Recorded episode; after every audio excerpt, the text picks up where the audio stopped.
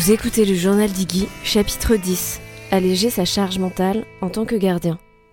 Tous les 15 jours, je publie un nouvel extrait de mon carnet de bord pour partager avec vous et avec le plus d'objectivité possible mon aventure avec Iggy. Le but S'entraider entre gardiens et arriver à se poser les bonnes questions. Avant de démarrer l'enregistrement de ce nouvel épisode, je tiens à m'excuser par avance. Entre la canicule et les excès de climatisation, ma voix est malheureusement un peu enrouée. Dans ce chapitre, je vais commencer à m'intéresser à nous, les humains, et le trop plein de responsabilités qui peut nous envahir très très vite.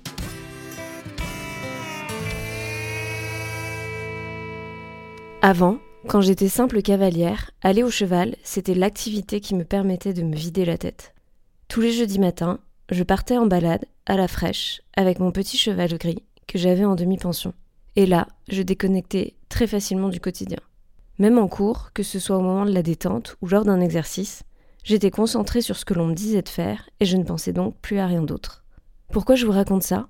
Petit à petit, grâce au podcast, je discute avec de plus en plus de personnes, de jeunes propriétaires ou d'autres plus expérimentés. Petit à petit, on se dévoile un peu plus et je me rends compte que l'on partage pour beaucoup un point commun. Ce point commun, c'est la charge mentale qui s'est installée depuis que nous sommes propriétaires. J'ai longtemps hésité à faire cet épisode. Je me suis demandé s'il y avait un intérêt à vous en parler. Et puis, après une énième discussion aux écuries, je me suis rendu compte qu'en vrai, c'était important. Si vous tombez sur ce chapitre et que parfois vous avez le sentiment d'être débordé au point de ne plus avoir l'énergie de quoi que ce soit, sachez que c'est ok. Sachez que vous n'êtes pas seul. En vrai, devenir responsable d'un animal, c'est assez chronophage. À moins de décider de le mettre dans une pension, où l'on s'occupera de tout à votre place, la réalité, c'est que lorsque l'on devient propriétaire, se retrouve à gérer au quotidien tous les besoins de cet animal qui n'est absolument pas indépendant. Avant, j'avais l'impression que ça n'arrivait qu'au boulot, ce poids sur les épaules que je ressentais quand je me retrouvais à gérer un grand nombre de dossiers urgents. Cette dernière année, j'ai eu la chance d'échanger avec plusieurs personnes dans mon milieu professionnel. Elles m'ont appris et du coup permis de faire baisser grandement mon stress et mon anxiété au travail. J'ai pris aussi le temps de suivre quelques formations pour m'aider à décharger et à retrouver mon calme quand ça déborde.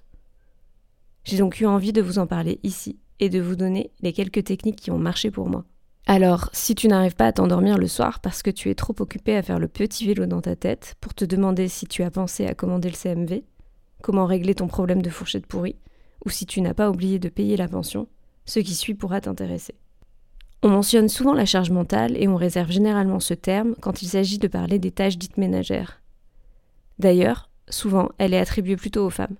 En préparant cet épisode, je suis carrément tombée sur un article avec pour titre La charge mentale, le syndrome des femmes épuisées d'avoir pensé à tout. Je jaune. Et en même temps, ce titre décrit le début du pourquoi du comment. En cherchant la définition exacte, je suis tombée sur un autre article sur le site Le Journal CNRS. La chercheuse Nicole Bray décrit la charge mentale comme un travail de gestion, d'organisation et de planification qui est à la fois intangible, incontournable et constant. Il a pour objectif la satisfaction des besoins de chacun et la bonne marge de la résidence. Quand j'ai lu cette définition, elle m'a parlé. C'est exactement ce qui se passe pour moi. Ce n'est pas le fait de faire ce qui doit être fait qui me fatigue le plus. C'est de devoir rajouter une couche de tâches sur une couche de tâches. Ce qui a changé depuis que je suis propriétaire, c'est que je suis seule à m'occuper de la jument. Je n'ai plus de filtre, plus personne qui me dit quoi faire, quand le faire et comment le faire. Du coup, normal que je n'ai plus le sentiment que d'aller au cheval me permette de me vider la tête. À chacune de mes visites, de mes observations, me viennent de nouveaux questionnements. Certains génèrent chez moi autant d'excitation et de joie d'apprendre que parfois de l'anxiété ou du stress d'être à côté de la plaque, ou de devoir rajouter encore une nouvelle chose à gérer. Au début, pour Iggy, je me suis dit que c'était parce qu'elle était jeune, que l'éducation en tant que telle était, j'ouvre les grimets, une lourde tâche que je m'étais confiée. Bon, en réalité, on va pas se mentir, c'est quand même 100% vrai. Mais la charge mentale ne venait pas forcément de là parce qu'une fois bien entouré, mon niveau d'inquiétude sur ce point a grandement baissé. J'ai compris que c'est la charge cognitive associée à la gestion propre des nouvelles tâches qui s'ajoute à celles déjà présentes dans mon quotidien, qui générait finalement plus de stress que la réalisation de ces tâches en elles-mêmes. Vous, qu'est-ce qui vous coûte le plus depuis que vous devez gérer le quotidien de votre cheval? Rater votre parage? Oublier un rappel de vaccin? Régler son problème de grégarité? Qu'est-ce qui occupe vos pensées? L'ensemble des choses qui pourraient lui arriver en votre absence ou l'ensemble des choses que vous devez penser à programmer pour que tout roule? Perso, au départ, je vais être honnête, tout me stressait. Le syndrome de la bonne élève mélangé au syndrome de l'imposteur. Personne pour me féliciter d'arriver à bien faire, mixé à la peur de rater parce que je n'ai jamais fait ça de ma vie. Comme je l'ai dit, après quelques semaines, l'anxiété sur ce point précis est passée. Après quelques conversations qui m'ont remis sur le droit chemin et un bon accompagnement, mes pensées négatives ont cessé. Pourtant, j'avais régulièrement cette pression sur mes épaules. Elle allait et venait, même les jours où tout se passait bien. Ce qui me fatiguait le plus, c'est de penser à tout, tout le temps, pour assurer le bien-être de ma jument. Elle vient de là en réalité, ma charge mentale. Je l'ai découvert lors de mes premières vacances, six semaines après l'arrivée d'Iggy. Je partais pas sereine. Et s'il se passait quelque chose en mon absence? Un abcès ou une bagarre de près, une colique? Quoi faire? Comment pouvoir assurer alors que je serais à des centaines de kilomètres? Cette question m'a empêché de dormir quelques nuits. Et je sais que je ne suis pas la seule. Je sais que l'on est nombreux et nombreuses à y penser, au point que j'ai déjà entendu dire aussi que certains et certaines ne partaient plus vraiment en vacances pour cette même raison. Et finalement, j'ai compris qu'il fallait que je me pose quelques questions clés que je n'avais pas encore osé me poser. Quels sont les événements pour lesquels je peux confier Iggy à d'autres en toute confiance? Et ceux pour lesquels je serais capable de prendre un train pour venir m'en occuper moi-même? Si je reprends les exemples précédemment cités, pour un abcès ou une bagarre au pré, ça arrive et ça arrivera certainement un jour. Si je suis à 500 km, je m'en remets à une personne de confiance. Je lui demande avant, bien sûr. Pour une colique, je rentre sans même me poser de questions. Ceci est un exemple parmi d'autres de ce poids qui portait sur mes épaules. Je me suis vite demandé comment faire baisser, ne serait-ce qu'un tout petit peu, cette charge mentale. Est-ce que c'était possible d'arriver à faire redescendre cette pression si je me posais les bonnes questions? Ce n'est pas si simple que ça. En vrai, de nouveaux questionnements arrivent tous les jours. Pour moi, c'est l'expérience, les mois, les années passées à gérer les surprises, les petits bobos, les galères, les fausses routes qui permettent de donner confiance. Pourtant, je voyais aussi des cavaliers et des propriétaires autour de moi beaucoup plus sereins, beaucoup moins impactés en apparence par cette gymnastique quotidienne de rajouter une visite, un soin, une séance de travail avec leur cheval. Mais ça, c'était qu'en apparence. Parce qu'en discutant au détour de l'incurie, je me rendais bien compte que finalement, on était tous pareils. Je me suis alors posé la question de manière très organisationnelle. Dernièrement, j'avais réussi à enlever une grosse part de ma charge mentale au bureau grâce à de nouvelles routines et quelques outils de gestion du temps. Est-ce que je pourrais m'en servir dans le perso, quand je sens que ça déborde? Alors, je tiens à préciser tout de suite que je ne suis pas une professionnelle du coaching. Ce que je vais vous délivrer ici, dans cet épisode, c'est ce qui a marché pour moi, en espérant que ça peut fonctionner pour vous. Quand on reprend la définition de la charge mentale, elle intègre la notion de travail d'organisation et de planification incontournable et constant pour assurer les besoins de chacun. J'ai vite compris que de mon côté, ce qui me tracassait le plus, c'était bien ce manque de maîtrise, et surtout de devoir ajouter une couche de tâches prévues ou imprévues, en plus de celles que j'avais déjà. Paradoxalement, même si ça me gonfle de prendre en charge l'organisation, la réalité c'est que chez moi, l'anxiété grandit si je manque d'un plan. La gestion de mon temps personnel devient vite naze, voire obsolète. J'ai tendance à trop charger mes journées quand je n'arrive pas à me projeter. Et puis du coup, c'est panique à bord. Et c'est dans mon quotidien, au bureau, que j'ai compris comment orchestrer cette planification pour qu'elle soit bénéfique et non une contrainte.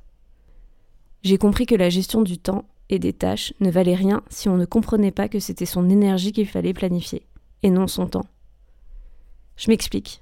La réalisation de deux tâches de 10 minutes ne vous coûte pas forcément le même niveau d'énergie. Exemple, pour moi qui ai une phobie de l'administration, passer un coup de fil de 10 minutes aux impôts m'épuise beaucoup plus que de préparer une semaine de ration pour Iggy. Pourtant, dans mon emploi du temps, les deux ne prennent que 10 minutes. Sauf que la première me donne envie de rester sous la couette rien que d'y penser, alors que l'autre, je peux le faire sans que ça ne me coûte quoi que ce soit. C'est limite un plaisir. Donc si je vais au bout du raisonnement, je vais commencer la journée par appeler les impôts quand je suis bien fraîche et que je n'ai pas encore pris de retard sur ma journée et que je n'ai donc aucune raison de remettre cette tâche au lendemain. Je vais même prévoir de le faire, puis de prendre une petite pause histoire de pas enchaîner et me remettre de mes émotions. Par contre, préparer les rations d'Iggy, je sais que je peux caler ça en fin de journée entre deux trucs. Alors, est-ce que vous voyez le ratio temps-énergie différemment maintenant? Si vous le transposez à la gestion de votre cheval et de son bien-être, qu'est-ce qui vous demande le plus d'énergie versus le plus de temps?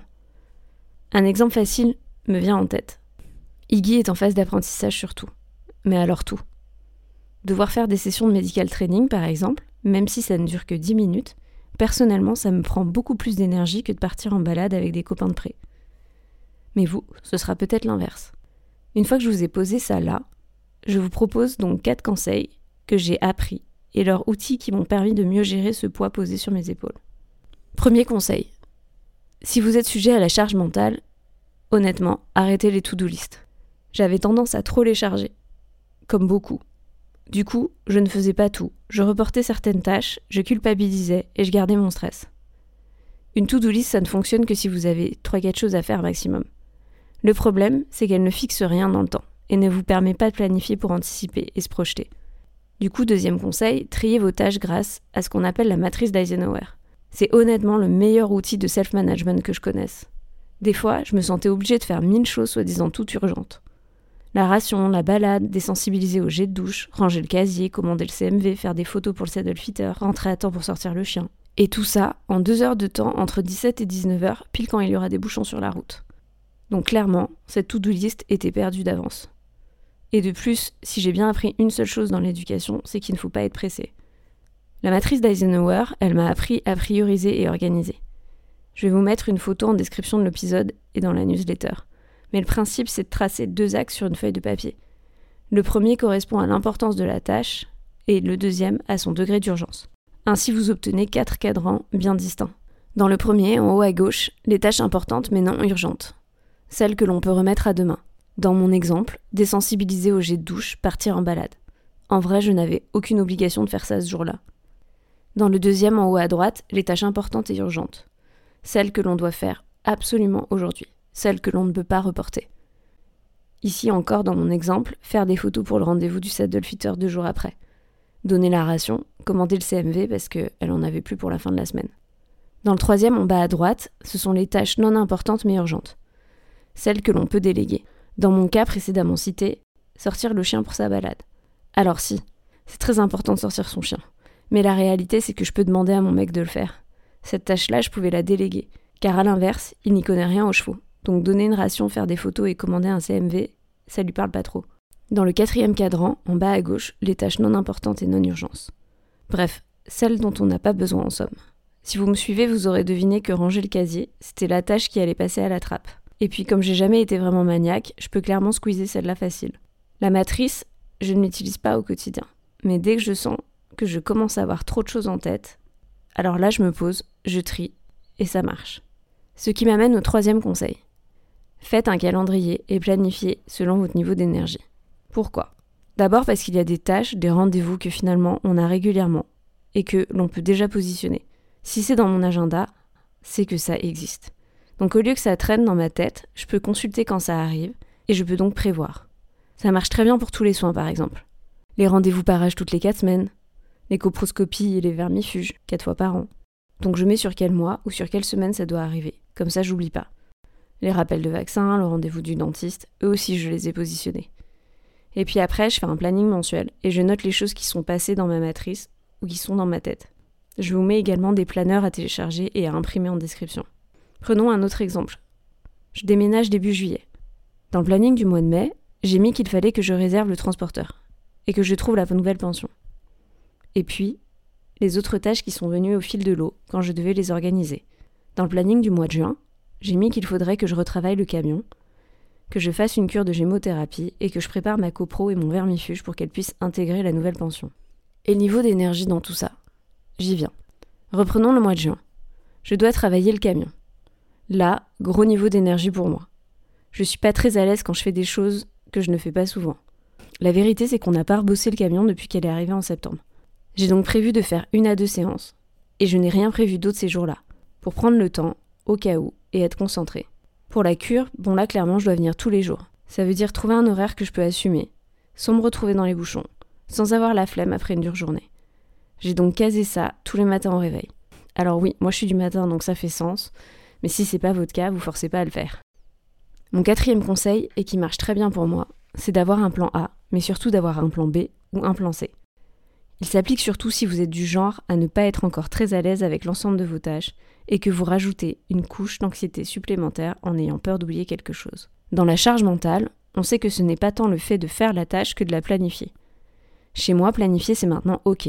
Mais planifier quelque chose que je fais pour la première fois et dont je n'ai pas l'entière maîtrise, là c'est sûr que je fais le petit vélo dans ma tête. Si je reprends l'exemple de mon déménagement, vous me pardonnerez mais c'est un peu mon sujet du moment. Bientôt, nous partons en région parisienne à la limite de la Normandie. Je vais donc envoyer Iggy à 450 km d'ici, avec 6 à 7 heures de route en comptant les pauses en plein été. Donc j'ai vite fait le choix d'un transporteur pour trouver un pro qui s'en occupe, vu que je n'ai jamais conduit avec un van et que je serais moi-même en train de déménager les cartons. Ça, c'est le plan A. Mettre Iggy dans le camion du transporteur, partir à 5 heures du matin pour arriver avant 13 heures et pouvoir intégrer le troupeau. Ça, c'est si tout se passe comme prévu. Mais avec la canicule de ces derniers jours, je sais déjà que cela ne se passera peut-être pas comme ça. Clairement, s'il fait 40 degrés, Iggy ne fera pas cette heure de route, même avec la clim. Le transporteur me l'a dit, et je l'ai choisi justement parce qu'il était respectueux de la loi et du bien-être de ma jument. Cette situation génère beaucoup de stress pour moi, parce que si le plan A ne fonctionne pas, je vais devoir réfléchir, réorganiser, alors que je serai en train de faire mille autres choses en même temps. Ça, c'est la charge mentale puissance 1000. Parce que j'ai planifié pour réduire mon stress, mais que je sais qu'il peut se passer tout autre chose. Ce qui veut dire que je continue à faire le petit vélo dans ma tête, alors que la tâche est pourtant gérée. J'ai compris que pour réduire cette charge-là, il me fallait des plans B, voire des plans C. Dans le cas du déménagement, Iggy peut rester encore à la pension plusieurs jours jusqu'à ce que la chaleur redescende un peu. Et mes collègues de près se sont gentiment déjà proposés de charger Iggy à ma place si je ne pouvais pas être là le bonjour. Et dans le pire des cas, plan C, je redescendrai moi pour la monter en camion une place s'il faut. Même si ce n'est pas le scénario idéal, bah je sais que c'est possible, et je me prépare déjà à cette idée. Alors je ne vous garantis pas que tout le stress disparaîtra du jour au lendemain, mais j'ai vite compris qu'il allait falloir que je continue de travailler sur moi pour veiller à la bonne gestion de notre couple cavalier-cheval. Travailler sur soi, apprendre à se connaître, gérer son énergie, son temps. Je n'avais pas pris conscience qu'avoir son cheval serait aussi riche et parfois épuisant au quotidien. Le sujet du jour était pas des plus légers. Mais pour finir sur une note optimisme, même après tout ce que je viens de vous raconter, si je devais recommencer, je n'hésiterais, mais alors pas une seconde. Parce qu'à côté de ça, je vis toujours mon rêve de petite fille. J'ai la chance incroyable d'être en train de créer une relation unique avec une jument incroyable aussi. Et je veille justement à ce que mon ratio d'énergie soit consacré à ce qui me motive le plus et à ce qui la motive elle. Pour continuer sur cette lancée, j'aimerais vous introduire le prochain épisode. Le sujet me tient particulièrement à cœur, mais je vous garde la surprise sur la thématique. Je vous annonce par contre que Solène, du compte Instagram My Golden Boy, psychologue et cavalière, sera à mes côtés. C'est déjà la fin de cet épisode. J'espère qu'il vous a plu. Le journal d'Iggy, c'est aujourd'hui toujours le podcast, mais aussi une newsletter gratuite à recevoir tous les 15 jours dans sa boîte mail. Pour s'inscrire, rien de plus simple. Rendez-vous sur mon compte Instagram, le lien direct est mis dans la bio, ou rendez-vous sur lejournaldiggy.podia.com. Si vous souhaitez participer à notre envolée et permettre à d'autres amoureux des chevaux d'échanger et de discuter avec nous, n'hésitez pas à partager le podcast sur vos propres réseaux sociaux ou à laisser quelques étoiles. Vous ne savez pas à quel point c'est important et gratifiant de voir vos publications. C'est la plus belle des récompenses et c'est votre soutien qui nous permet de continuer à faire que ce podcast soit gratuit.